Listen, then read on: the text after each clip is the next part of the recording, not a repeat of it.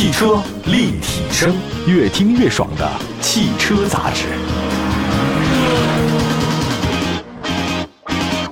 欢迎大家的关注，汽车立体声。我们呢，在全国很多城市呢落地收听，线上线下。今天跟大家分享的是三菱的一个车型。如果放在几年前，您要问中国车市啊，热销紧凑车 SUV 有哪个？我相信东风日产的奇骏一定会被人想到。但是如今，这款日产的明星车型沦为了滞销车。三十年河东，三十年河西啊！我觉得现在不是了，就是三十天河东，三十天河西，变化太快了。全新一代的奇骏呢，是最新车型的平台，在车辆的性能各方面呢是有所提升，但是呢，偏偏搭载的是一个三缸机，国人的话呢非常难以接受，所以交强险数量显示呢，东风日产奇骏今年前五个月总销量只有一万三千多辆，一万三千多好像还好吧？你觉得？但是跟它上一代车型就是没用三缸机的时候相比，那时候一个月能卖一万多辆车，现在是五个月卖了一万多辆车，这个下跌是腰斩的。那当然还包括像复产的新一代老奇骏，这个数据还包括这个，所以你用惨不忍睹来形容东风日产奇骏的销量，那不为过哈。对于喜欢日产 SUV 又不喜欢三缸的消费者，你说还有其他车型可以选择吗？那答案肯定有，全新一代的三菱欧蓝德。欧蓝德，你说怎么跟奇骏太有亲戚关系呢？这得从雷诺、日产、三菱的这个联盟来说起。商场如战场啊，变化呢也是层出不穷的。今天是敌人，明天可能就是朋友，所以没有永远的敌人，也没有永远的朋友，只有永远的利益。那很多车企呢，在行情不好的时候或者大势不行的时候，选择抱团取暖。二零一六年，日产收购了三菱百分之三十四的控股权。二零一七年就正式成立了雷诺日产三菱联盟，实际上他们就是互相持有股份。那么在刚刚重庆发布的国产全新一代欧蓝德呢，这个就是基于雷诺日产。CMF-CD 平台打造的车型，就大家比较熟悉的奇骏啊，就是这个平台来的。我觉得欧蓝德跟奇骏的关系啊，如果拿这个大众来比和斯柯达比呢，就是大众的途观 L 和斯柯达的柯迪亚克其实是亲戚关系啊，差不多。三菱欧蓝德这款车跟咱们中国的渊源还是挺深的。如果说国产的时间来讲，大家现在熟悉的什么 CRV 啊、RAV4 都没它早。这真没它早。二零零一年啊，相当于二十多年前，三菱呢是基于 RBR 开发了一款叫做 ASX 的这种概念车，当时是底特律国际车展正式首发。二十年前，马上呢，三菱在日本推出了一个叫做阿图克的这种量产车型，就是 AIRTREK。你听这名字是什么？就感觉啊，您就得充满了冒险，就得去旅行，空气拦不住我，得到外地去玩儿啊，享受驾驶乐趣。这个算是。阿图克是第一代欧蓝德的前期车型。那么，二零零三年，三菱呢将 Outlander、Outlander、欧蓝德投放到了美国市场。欧蓝德正式取代阿图克，这个意思是什么呢？你就是到遥远的、没有开发的地方去开启探险之旅。二零零四年一月份，三菱欧蓝德国产上市，它的生产企业是谁呢？就是当时的北京吉普，一直生产到二零零八年。啊，因为三菱其实在国内的认可度很高，那时候三菱欧蓝德在北方市场业绩是相当不错的啊，成功人士都想开它。二零零五年十月份，第二代的欧蓝德呢在日本上市，这个第二代的欧蓝德呢是三菱跟克莱斯勒共同的这种 GS 平台打造的，所以第二代欧蓝德跟大家比较熟悉的像三菱的 Lancer、吉普的指南者、道奇的库珀是同一个平台，哎，因为他们亲戚关系嘛，这零五年的时候啊。零六年，第二代欧蓝德在北京车展第一次亮相。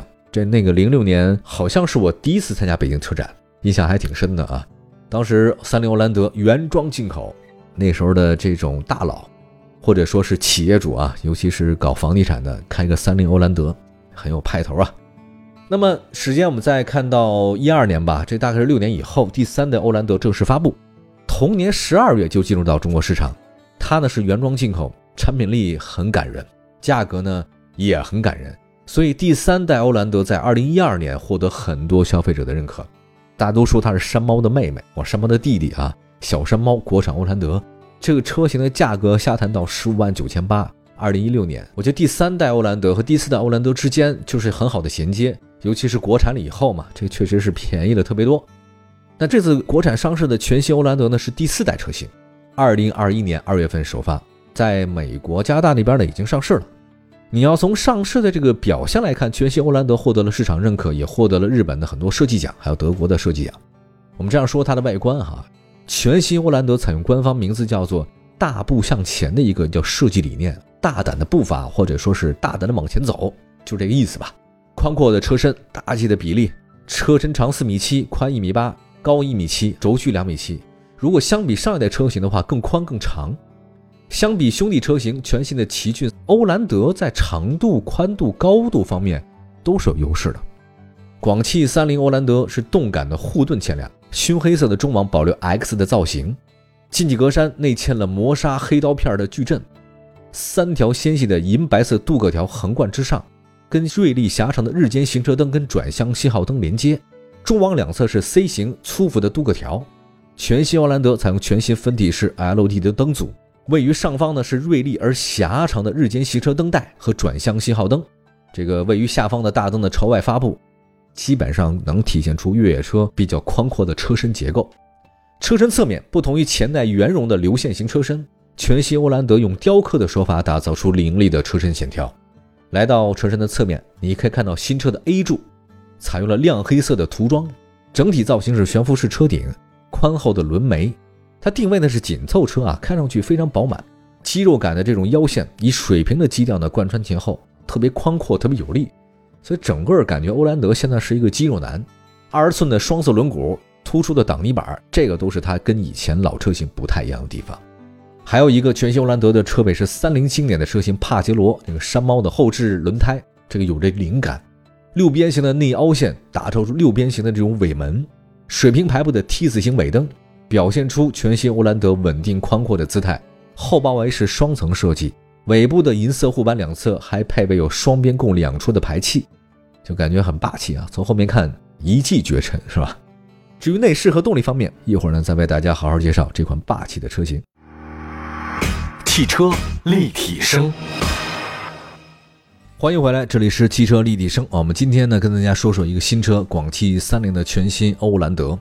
这款车型给我们留下特别多回忆啊，尤其是当年在北京吉普它生产的时候，在北方的人当中啊，还是留下很深刻印象的啊。现在是广汽三菱了，那全新的欧蓝德也出现了，来看看它的一些基本情况。刚才说到了这欧蓝德的一些外观车身，那接着说内饰啊。这个欧蓝德呢是简约风格，空调出风口是狭长设计，整个的贯穿中控台，十二点三英寸的全液晶仪表盘加九英寸的悬浮式中控多媒体屏。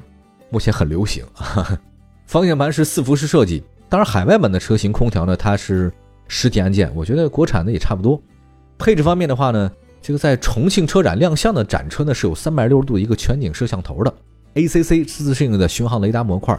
整体配置的话呢，应该都是水平线之上。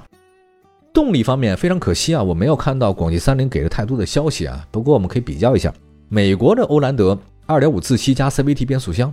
大家可以理解一下，其实美国呢对于这个自吸是有要求的，呃，尤其是越野吧，它那个涡轮增压，它在控热的方面其实是有一定难度，所以它希望大排量，因为扭矩特别高，车速不是很快，你这个涡轮增压就没有优势，所以在越野的时候呢，还是自吸的更有优势一点。大家如果开过人就懂啊，我在这不解释了。所以全新欧蓝德呢，它这次呢是2.5自吸的，这个加 CVT 变速箱。如果考虑到咱们国内的实际情况，我觉得这套进入咱们中国的市场的可能性很小，因为国内它这不有一个咱们的这个排量税嘛，这个还要购置税呢，也会有减免政策，所以国产的全新欧蓝德应该不是2.5自吸的，2.0以下，最大的可能是一点五 T 加 CVT。但是跟奇骏不一样的是呢，新欧蓝德它不会用三缸机了，它不用那三缸一点五 T 的机器，我觉得呃应该是现有资源的四缸吧。在目前广汽三菱的所有产品当中啊，这个像翼哥全系搭载的是一点五 T 发动机，这款动力呢是直列四缸混合喷射，最大功率呢一百二十五，最大扭矩两百五十牛米。在动力输出方面呢，我觉得也差不多，平均水平吧。其实我真的觉得，就是三缸的那个日产的那个机器的数据啊，还是可以的。但是呢，因为国人不认，所以日产这个三缸机啊，真是没有用武之地。尽管它很执拗的，原来想想挂。但现在发现，如果你要在国内挂这个，就卖不出去，这还是打败现实的事儿哈。三菱的这款 1.5T 发动机，它不是三缸的啊，是四缸机，所以呢，还是能符合国内的这种需求。那么在海外市场呢，和上一代的欧蓝德有插电混动车型。随着国内，我觉得现在新能源越来越受宠吧，我觉得是不是未来全新欧蓝德可能会有插电混动啊，也说不定啊。现款欧蓝德有2.0自吸，可靠，成本低，这个未来会被使用呢也不知道。所以我觉得最大可能性，未来的国产全新欧蓝德是 1.5T 加 CVT。再来看底盘结构方面啊，广汽三菱的新欧蓝德是前麦弗逊独立，后多连杆独立悬架，这好歹是个独立悬架。呃，会有两驱和四驱两种车型可以选择。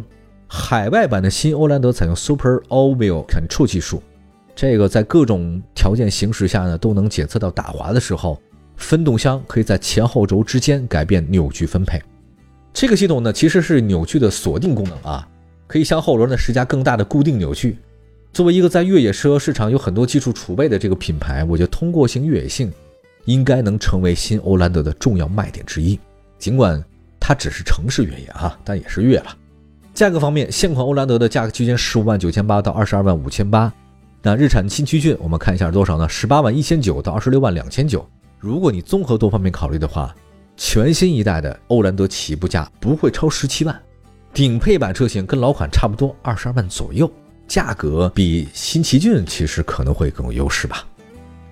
我觉得三菱欧蓝德真的一直都是三菱在中国市场很走量的车型，因为它也没什么车了，它所在的紧凑 SUV 当中啊，竞争也很激烈。那么对于广汽三菱来讲，全新欧蓝德能不能卖得好，是它决定的因素。广汽集团有个数据啊，说广汽三菱今年前五个月卖了一万一千多辆，同比下跌将近一半多。我觉得这个呢，确确实实跟现款欧蓝德竞争力不足有关系。那考虑到三菱实际上在国内的 SUV 市场呢是有口碑的，全新欧蓝德上市之后应该会有一些销量，啊，但是我觉得它我倒不担心，我担心的日产新奇骏、欧蓝德如果再上市啊，日产的新奇骏呢可能会变得更加尴尬。好吧，感谢大家关注本期的汽车立体声，祝福大家呢用车生活愉快。对车什么想感兴趣的话题，关注我们的官方微信公众账号“汽车立体声”，微信、微博能找到我们好。我们下次接着聊，明天见，拜拜。